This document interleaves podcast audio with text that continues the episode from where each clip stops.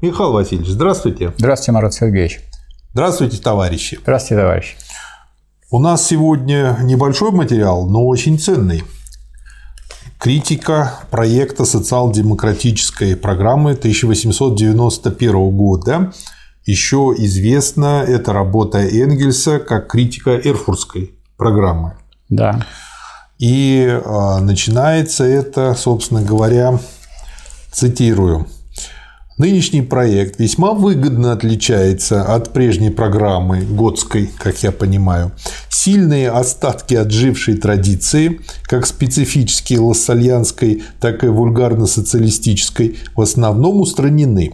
В теоретическом отношении проект в целом составлен на основе современной науки, что дает возможность обсуждать его на этой основе. Да. И дальше, собственно говоря, Энгельс э, свою критику систематизировал в три части. Мотивировочная часть, политические требования и требования, касающиеся защиты прав рабочих. Ну и сам проект делится на три части, поэтому да. он по всем по ним провел. Раз в целом это отвечает, можно, значит, да. идти по нему и говорить. Так проще. Да. Первая часть, мотивировочная часть в 10 абзацах. Да. Программа страдает тем недостатком, ну, Энгельс сразу за рога, что пытается соединить две несоединимые вещи – быть и программой, и комментарием к программе. Опасаются, что будет недостаточно понятно, если писать кратко и убедительно, и поэтому вставляют в текст разъяснения, которые делают изложение многословным и растянутым. Ну, то есть, э, как бы, да, так очень часто бывает, к сожалению. Но ведь для того, чтобы кратко и понятно написать, сколько нужно времени потратить, я думаю, наверное, просто решили сэкономить, может, еще и на времени. Я попытаюсь изложить весь этот раздел более кратко, и если мне это удастся, приложу его и дошлю позже. А сейчас перейду к отдельным абзацам от 1 до 10. И дальше он в этих абзацах, собственно говоря, основные недостатки этой программы указывает а, на них. Первый абзац. Отделение и так далее, рудников, шахт, копий. Три слова для выражения одного и того же понятия. Дальше не буду это раскрывать, но там, как я понял, в программе очень много вот таких вещей, и это действительно ведь очень часто для красоты слога э, часто используют вроде бы разные слова. Да, но программа но это не статья. Одно и то же. Это должен быть короткий документ, на котором стоит целая партия. Да, да, да, да. Вот. Э, абзац 3. Первую фразу, по моему мнению, следует изменить при господстве индивидуальных собственников. Почему? Во-первых, то, о чем говорится дальше, есть экономический факт, который и объяснять надо экономически. Выражение же господства индивидуальных собственников создает ложное представление, будто бы о чем говорится вызвано политическим господством этой разбойничной банды.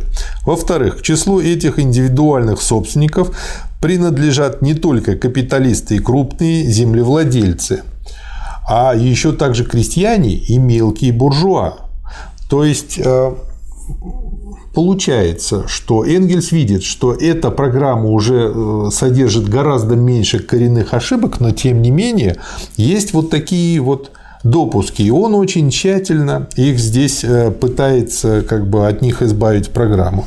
Еще один пример. Численность и нищета пролетариев все больше возрастают такой абсолютной форме, как сказано здесь, это неверно. Организация рабочих, их постоянно растущее сопротивление будут по возможности создавать известную преграду для роста нищеты. Но что определенно возрастает, это необеспеченность существования. Вот это я бы вставил.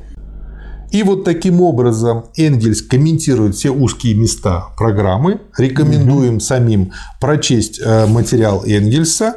А мы хотим процитировать э, следующий абзац номер 6. Что скажете, Михаил Васильевич? Я сказал бы, что здесь такая гениальная формулировка у Энгельса, которая вот просто бери ее и вставляй в программу. Угу. Превращение современного капиталистического производства, ведущегося в интересах отдельных лиц или акционерных обществ, в социалистическое производство, ведущееся в интересах всего общества и по заранее намеченному плану.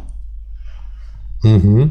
Вот чеканная формировка, ее потом и, и Ленин использовал, и, в общем, так на этом стояли э, все революционные силы, опираясь на это именно понимание того, как надо организовывать социалистическое производство. И главное, вот как он завершает потом фразу через многоточие, и посредством которого только это вот часто спрашивают, почему фабрично-заводские рабочие. Да, да, да, да, и да. может быть осуществлено освобождение рабочего класса, а вместе с ним и освобождение всех членов общества без исключения. Да. Согласен, очень глубокая Да, мысль. и что нельзя, рабочий класс не может, раз он самый, так сказать, страдающий класс, а не только передовой, он, освобождая себя, освобождает и все общество. Да, Абзац 8.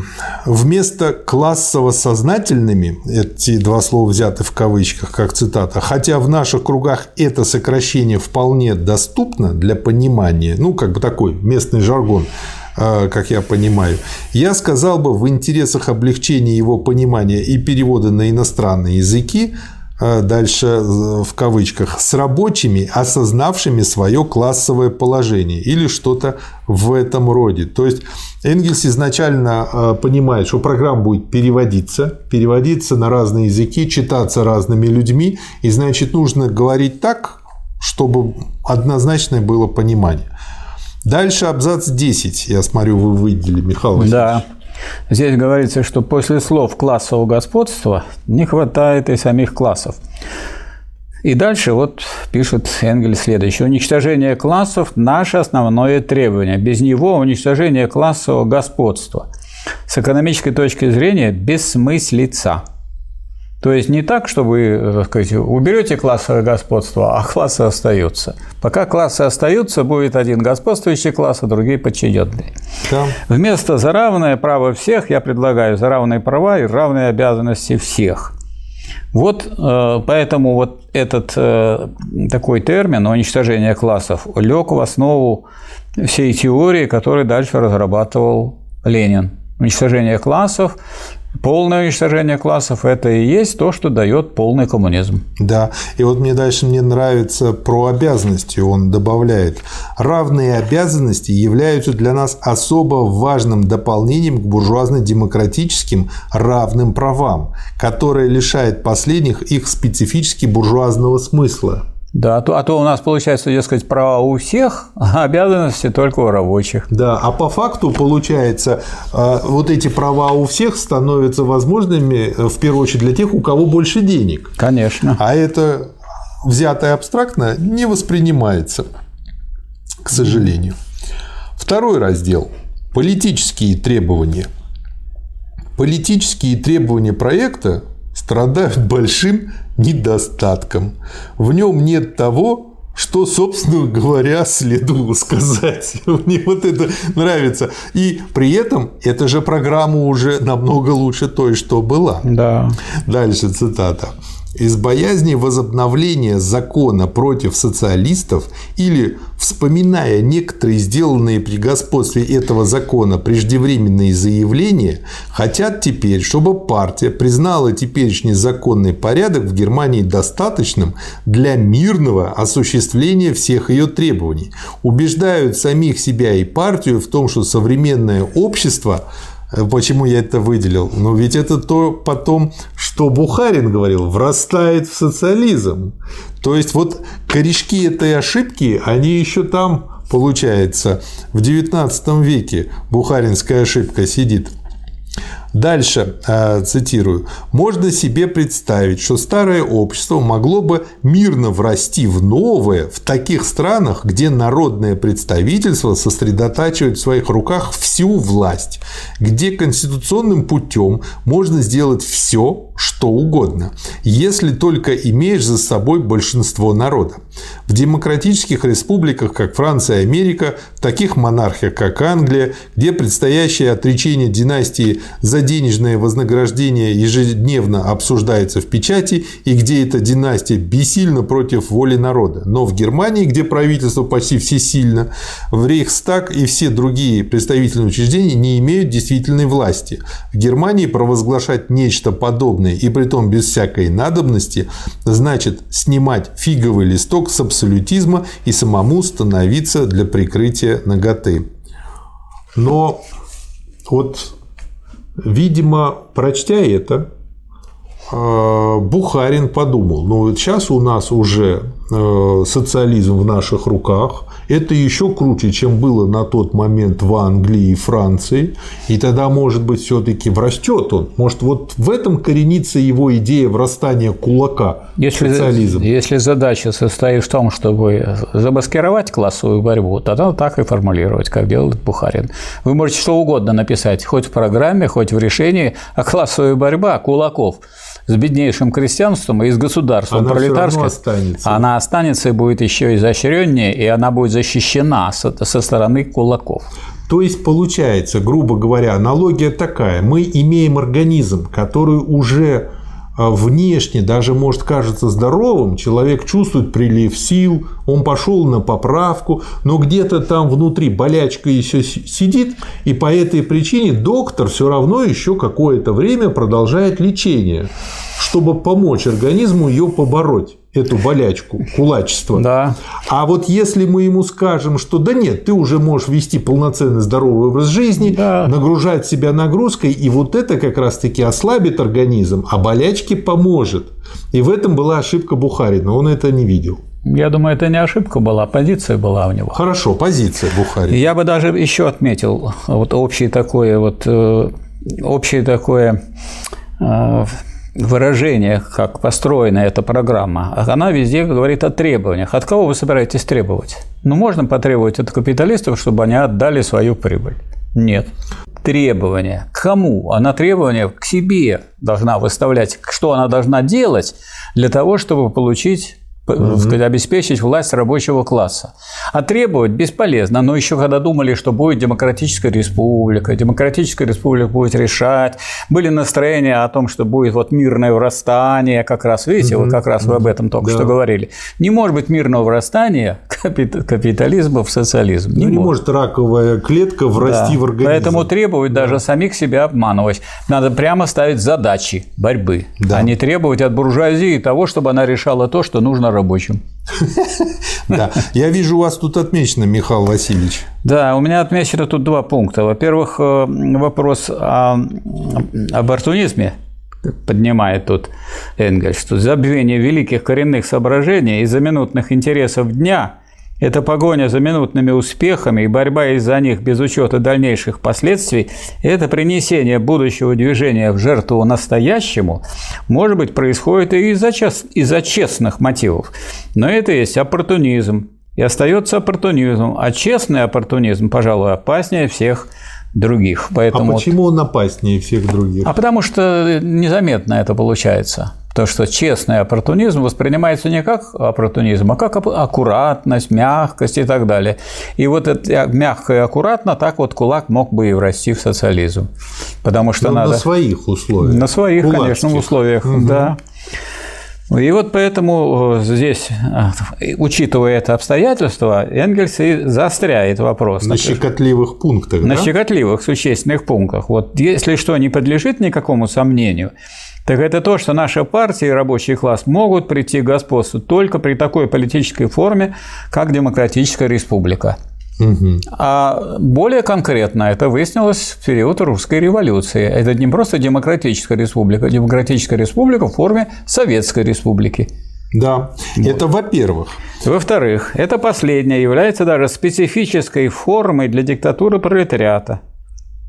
Вот что тут подчеркивает Энгельс. И вот если мы возьмем потом дальнейшее развитие этих пунктов э, Лениным, а Ленин mm-hmm. прямо в государстве революции опирается и на критику Готской программы, которую мы разбирали, и на критику Эрфуртской программы, и поэтому он подчеркивает в них вот эти самые прогрессивные передовые идеи.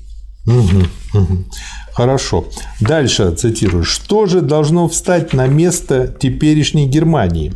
По-моему, пролетариат может употребить лишь форму единой и неделимой республики. Федеративная республика является еще и теперь в общем и целом необходимостью для гигантской территории Соединенных Штатов, хотя на востоке их она уже становится помехой. Наша задача состоит не в том, чтобы революцию сверху, произведенную в 1866 и 1870-х годах, поворачивать вспять, а в том, чтобы внести в нее необходимые дополнения и улучшения движением снизу. Вот это здорово да. сказано. То есть, получается, э, все участвуют в строительстве коммунизма, не только сверху, но и снизу. Все, кто не против коммунизма. Но не только не против, но еще и настолько не против, что борется за это. Ну, надо сказать, что даже, может быть, противники при диктатуре пролетариата и противники, которые работают и трудятся, тоже участвуют в строительстве коммунизма. Вы тут отметили абзац дальше, Михаил Васильевич. Да, я отметил абзац, в котором говорится, что надо подчеркнуть самообман тех, кто желает легальным путем преобразовать подобные порядки в коммунистическое общество. А в чем самообман, Михаил Васильевич? А самообман в том, что мы, так сказать, получим сейчас большинство, мы выставим эти требования, распространим их, так сказать, они справедливые, эти требования, они прогрессивные, соберем большинство и получим большинство и так далее. Ну вот Энгельс же писал только, что, может быть, в Англии это и прокатило бы на тот момент. Может быть, и прокатило бы, но нигде оно не прокатывает, потому что, как показывает история и дальнейшая теория, которую уже Ленин развивал, мы же уже стоим на плечах у Энгельса, он показывает, что что в буржуазном обществе господствует буржуазная идеология.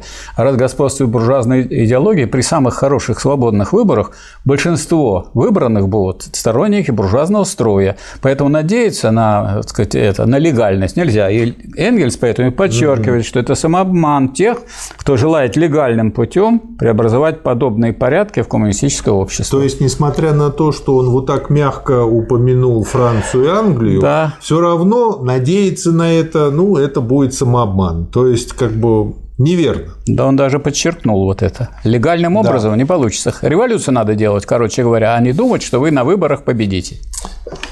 Ну, вот так расстроили. А вот, вот, да. вот я так надеялся на выборы.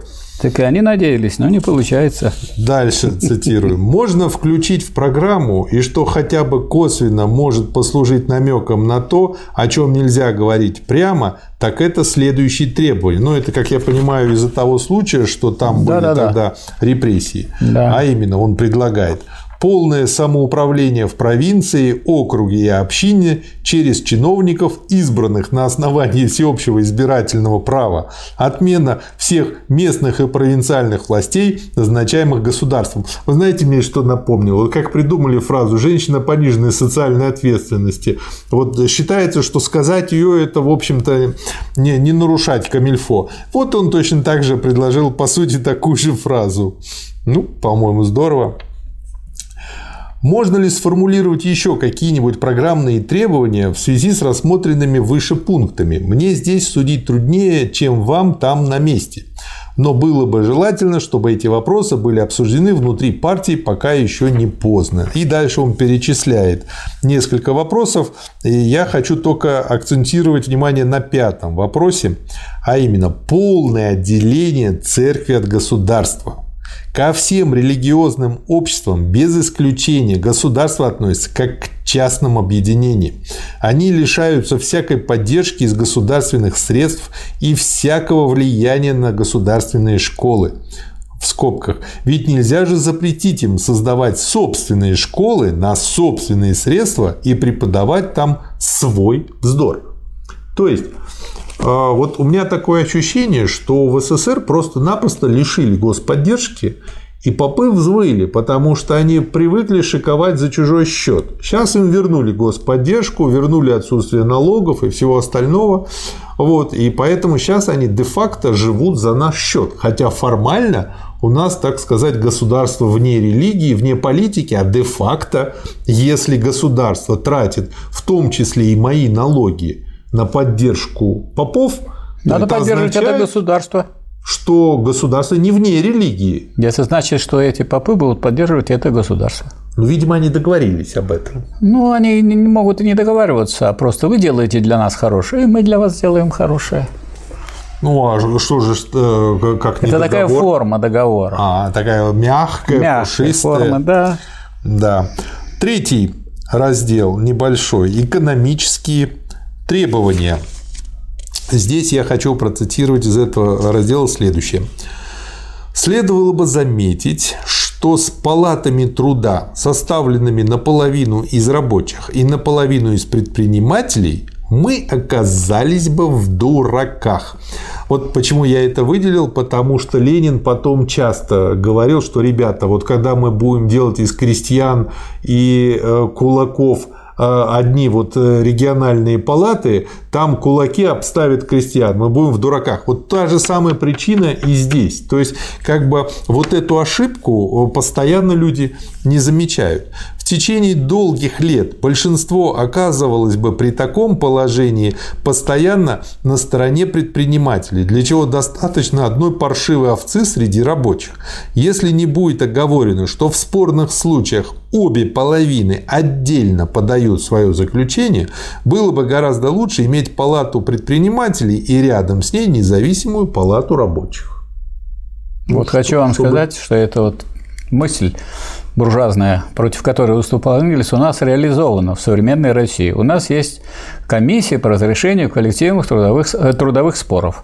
То есть человек, Комиссии не обязательно существуют, но их можно создать. Они вот так и создаются. Половина от администрации, половина от рабочих. Понятное дело, что среди этих рабочих есть парочка сторонников администрации, а то и больше.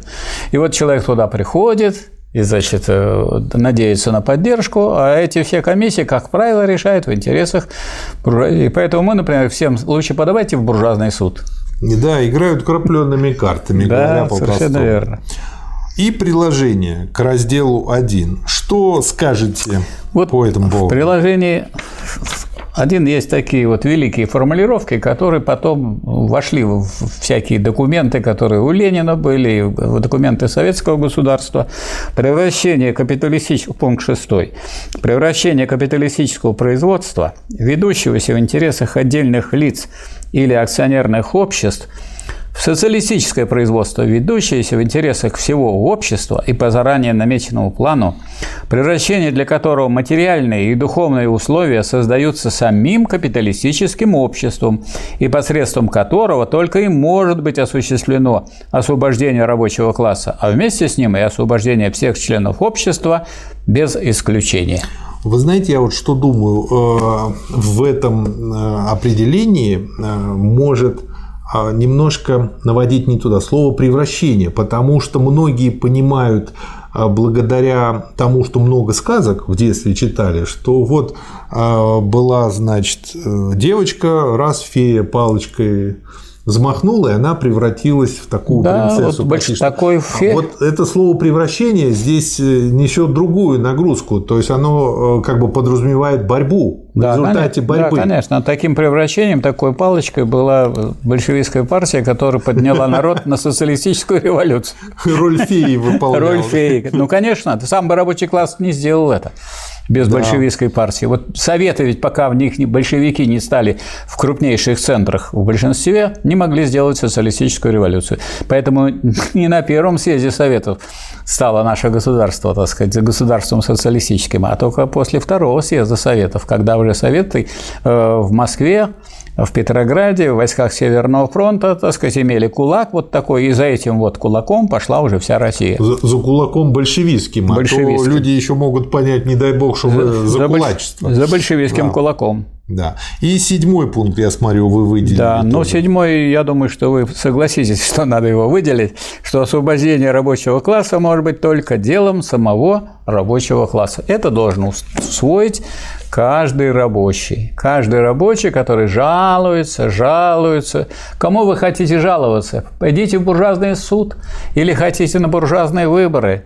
Или вы пойдете в буржуазные газеты? То есть создавайте свои газеты, организуйте свою партию, ведите в ту партию, которая есть, и боритесь, потому что освобождение рабочего класса есть дело рук рабочего класса, и другого пути нет. Когда мы начали изучение э, марксизма-ленинизма с вами, с чтения Ленина, Да. я увидел, значит, эти слова там у Ленина и говорил, что вот Иль с Петровым, значит, процитировали вольно Ленина, когда сказали, что спасение утопающих – дело рук самих утопающих. А теперь я вижу, что Ленин цитировал Энгельса. Но э, вот э, нужно придумывать такие смешные фразы, которые несут в народ суть и смысл. Это было бы очень здорово, Да, если бы получалось это делать почаще. да. То есть получается так. Вот есть такая сказка про двух лягушек, очень э, мудрая, как две лягушки э, в погребе прыгнули в кувшин э, со сливками. Ну и там такие высокие края, что сказать, там выбраться никаких перспектив не было. Поэтому одна лягушка, говорит, мучиться не буду, сложила лапки, утонула и умерла. А вторая решила, что а я буду, вот пока я еще жива, я буду барахтаться. Она барахталась, барахталась, барахталась, раз, и сбилось масло сливочное. Она вдруг ощутила твердое дно, прыгнула и выпрыгнула из этой самой. Так вот, давайте будем брать пример с вот этой второй лягушки. Поэтому, если вы хотите выбраться из тяжелого положения, нужно бороться. Когда придет победа? Но это трудно что предусмотреть. Но без борьбы она никогда не приходит. Их надо ее победу всегда приводить, притаскивать. И бороться подразумевается сообща. Мы же за общее Обязательно. дело, а обязательно. значит, всегда Это- сообща. Да, если вы будете одной лягушкой, то далеко не уйдешь. Ну да, в лучшем случае масло забьем в отдельно взятой крынке. Да, и все на этом. Да, да. Потом на вас наступит и раздавит. Все, что вы хочешь. Но больше. зато с маслом. Да. Спасибо, Михаил Васильевич. Вам спасибо. Спасибо, товарищи.